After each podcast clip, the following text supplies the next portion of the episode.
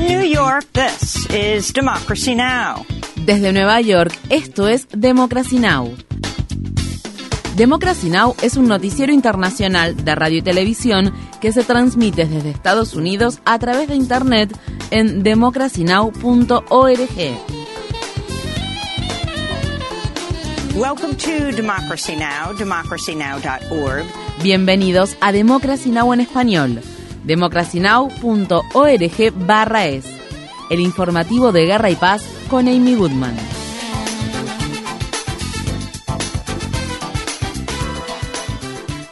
La humanidad ha abierto las puertas del infierno. El secretario general de la ONU, Antonio Guterres, emitió esta sombría advertencia durante la inauguración de una cumbre especial sobre la crisis climática que se celebró este miércoles al margen de la Asamblea General de la ONU. Guterres criticó duramente a los países ricos y a los intereses de la industria de los combustibles fósiles por no frenar la quema de carbón, petróleo y gas. El secretario general de la ONU no invitó a Estados Unidos y China a esta cumbre especial, ya que argumentó que solo los países que están seriamente comprometidos en la lucha contra el cambio climático podían asistir a ella. Estados Unidos y China son los dos mayores emisores de gases de efecto invernadero en el mundo. La primera ministra de Barbados, Mia Modley, señaló el hecho de que la cumbre sobre la ambición climática coincidiera con una reunión del Consejo de Seguridad de la ONU sobre la invasión rusa de Ucrania.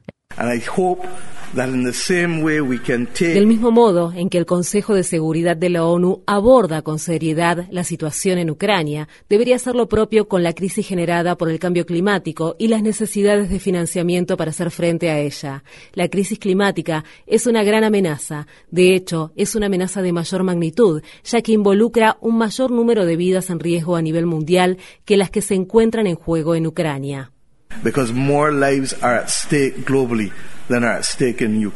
en la ciudad de Washington, D.C., la policía arrestó el miércoles a cuatro personas que realizaban una protesta pacífica para exigir que el presidente Biden declare una emergencia climática en Estados Unidos. Esta protesta fue la más reciente de una serie de acciones de desobediencia civil en las que 14 personas fueron detenidas frente a la Casa Blanca en los últimos días. La protesta del miércoles coincidió con el anuncio de Biden sobre la creación de un cuerpo climático estadounidense, un programa de capacitación remunerada para empleos destinados a combatir la crisis generada por el cambio climático. La Casa Blanca no especificó la cantidad de dinero que se destinará a este programa, el cual fue establecido mediante una orden ejecutiva y deberá ser financiado con los fondos ya existentes. El cuerpo climático estadounidense estará integrado por 20.000 miembros, una cifra considerablemente menor que el de las primeras propuestas al respecto que contemplaban la creación de un cuerpo civil del clima de 300.000 miembros. El movimiento de acción climática se Sunrise Movement elogió el plan y lo calificó como una política visionaria. Kenyu Arples Josiah, un joven activista neoyorquino que participó en la marcha para acabar con los combustibles fósiles que se celebró el fin de semana, dijo al respecto. Está claro que Biden comprende que puede emplear sus poderes ejecutivos para implementar medidas más audaces destinadas a combatir el cambio climático. Es hora de que utilice esos poderes para dejar de aprobar proyectos de extracción de petróleo y gas, reducir progresivamente las perforaciones en tierras y aguas de propiedad pública y declarar una emergencia climática. Un grupo de científicos concluyó que el cambio climático provocado por la actividad humana aumentó en 50 veces la probabilidad de que Libia sufriera lluvias e inundaciones extremas como las que azotaron el país a principios de mes, además de hacer que fueran un 50% más intensas. Las devastadoras inundaciones y el colapso de dos represas en la ciudad libia de Derna causaron la muerte de al menos 4.000 personas al tiempo que los equipos de rescate continúan buscando a miles de personas personas que siguen desaparecidas.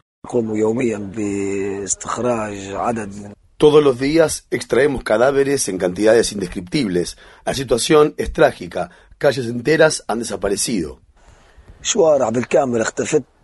A principios de esta semana, las autoridades del este de Libia ordenaron a la prensa abandonar Derna después de las masivas protestas que responsabilizaron al gobierno de la tragedia. Según se informa, algunos periodistas libios fueron detenidos y las redes de Internet y de telefonía móvil de la zona dejaron de funcionar el martes. La ONU advierte sobre una creciente crisis de mortalidad infantil en Sudán tras cinco meses de sangrienta guerra entre el ejército sudanés y el grupo paramilitar Fuerzas de Apoyo Rápido. Más de 1.200 niños que se encuentran en campamentos de refugiados han fallecido presuntamente a causa de sarampión y desnutrición. Estas fueron las palabras expresadas por el portavoz de UNICEF, James Elder.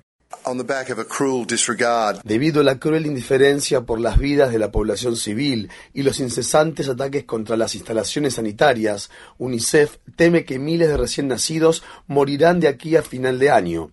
Unos 330.000 bebés nacerán en Sudán entre octubre y diciembre. Ellos y sus madres necesitan atención especializada en el parto, en un país donde millones de personas están atrapadas y carecen de acceso a esos servicios básicos de atención sanitaria. Uh, La cadena de noticias CNN informa que servicios especiales de Ucrania podrían estar implicados en una serie de ataques con drones ocurridos a principios de septiembre contra milicias que la organización paramilitar rusa Wagner apoya en Sudán. Funcionarios ucranianos indicaron que no podían confirmar ni desmentir esa información. Según la CNN, el grupo Wagner ha estado suministrando armas al grupo paramilitar Fuerzas de Apoyo Rápido en su lucha contra el ejército sudanés. Funcionarios de Azerbaiyán y de la región separatista de Nagorno-Karabaj mantendrán conversaciones este jueves, dos días después de que Azerbaiyán lanzara una mortífera operación militar en el territorio en disputa y un día después de que se anunciara un alto el fuego. El presidente de Azerbaiyán, Ilham Aliyev, declaró el miércoles que su país había restablecido la soberanía sobre Nagorno-Karabaj. Aunque la población de Nagorno-Karabaj es mayoritariamente de etnia armenia, el territorio fue reconocido como azerbaiyano en un acuerdo de alto el fuego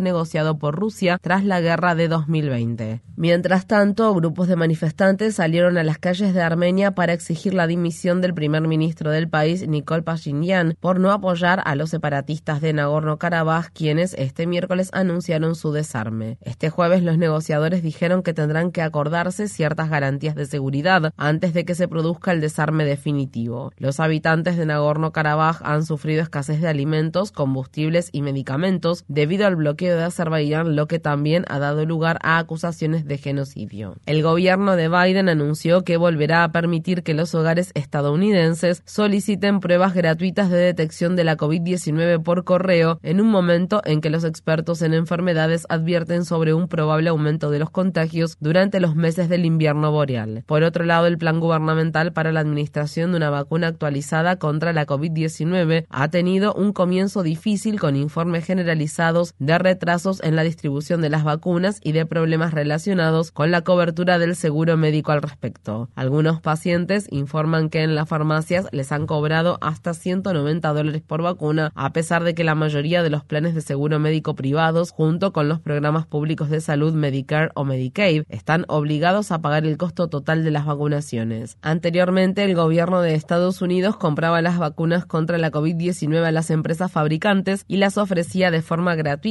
a todos los residentes del país. El Senado de Estados Unidos ha confirmado al general de la Fuerza Aérea Charles Q. Brown Jr. como jefe del Estado Mayor Conjunto. Brown se convierte así en el segundo afroestadounidense en ocupar el cargo de máximo comandante de las Fuerzas Armadas estadounidenses. El primer afroestadounidense en ejercer ese cargo había sido Colin Powell. El líder de la mayoría en el Senado, el demócrata Chuck Schumer, utilizó una maniobra de procedimiento para lograr la confirmación de Brown y así superar el bloqueo que el senador republicano Tommy Taberville había mantenido durante meses en relación con las confirmaciones y los ascensos militares. Schumer también adelantó las votaciones de confirmación para cubrir vacantes en la cúpula del ejército y el cuerpo de marines de Estados Unidos. El senador Taberville retrasó las votaciones en el Senado, argumentando su oposición a la política del Departamento de Defensa de cubrir los costos de viaje de miembros del personal que se ven en la obligación de viajar a otros estados del país para realizar un aborto. Durante una acalorada audiencia en el Congreso, el fiscal general de Estados Unidos, Merrick Garland, defendió este miércoles el manejo de la investigación penal que el Departamento de Justicia llevó a cabo sobre Hunter Biden, hijo del presidente Biden. Hunter Biden fue imputado la semana pasada de tres delitos graves relacionados con la posesión ilegal de un arma de fuego. El fiscal especial David Weiss presentó los cargos después de que una jueza federal designada por Trump rechazara en julio un acuerdo por el que Hunter Biden se había declarado culpable de dos delitos fiscales menores para evitar enfrentar cargos más graves. En su comparecencia ante el Comité Judicial de la Cámara de Representantes, controlado por los republicanos, el fiscal general Garland insistió en que ha mantenido su promesa de no interferir en la investigación. No soy el abogado del presidente ni tampoco un fiscal del Congreso. El Departamento de Justicia trabaja para el pueblo estadounidense.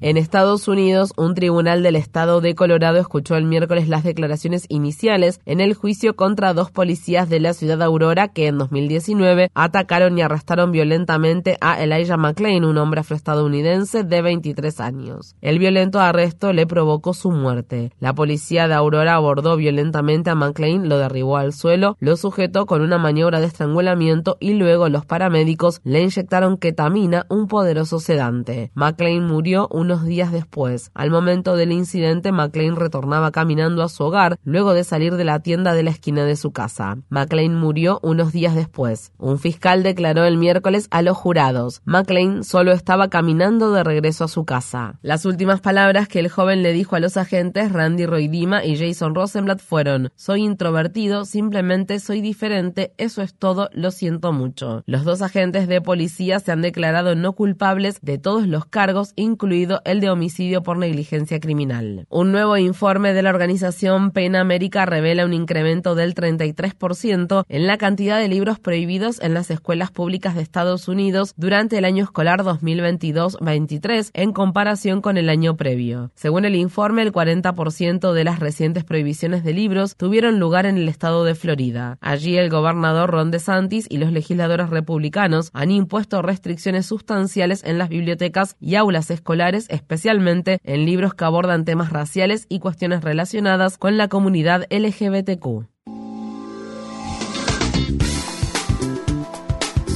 Infórmate bien.